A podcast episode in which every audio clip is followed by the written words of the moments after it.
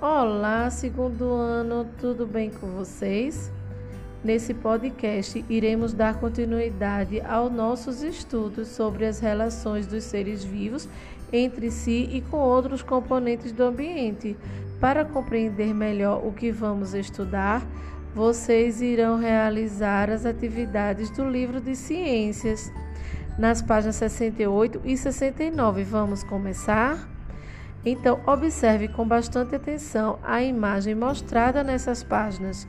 Vocês conseguem identificar nessa imagem os seres vivos? Vejam aí.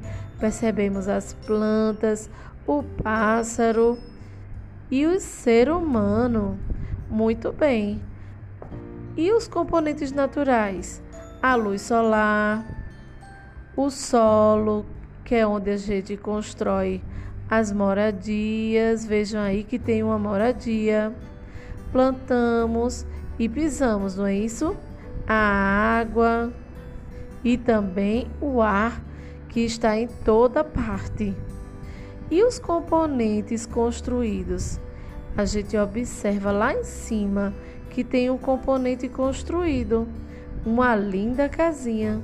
Agora, percebam que esses componentes estão indicados pela legenda. Então, 1 um, para plantar a planta aquática, 2 planta terrestre, 3 luz solar, 4 solo, 5 água, 6 componente construído e 7 o ar.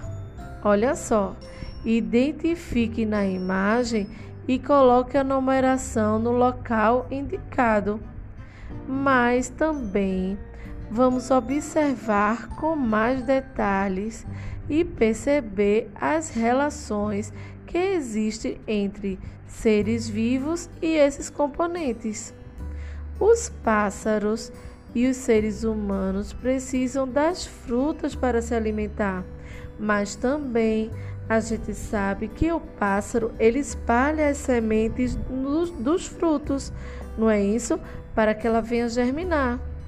Olha, os seres vivos, como as plantas, precisam do solo, precisam do sol, precisam da água e assim vai se relacionando um com o outro.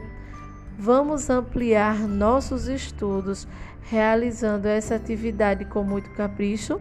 E olha, também separei para você um vídeo super legal, tá certo? Então, beijos, turminha.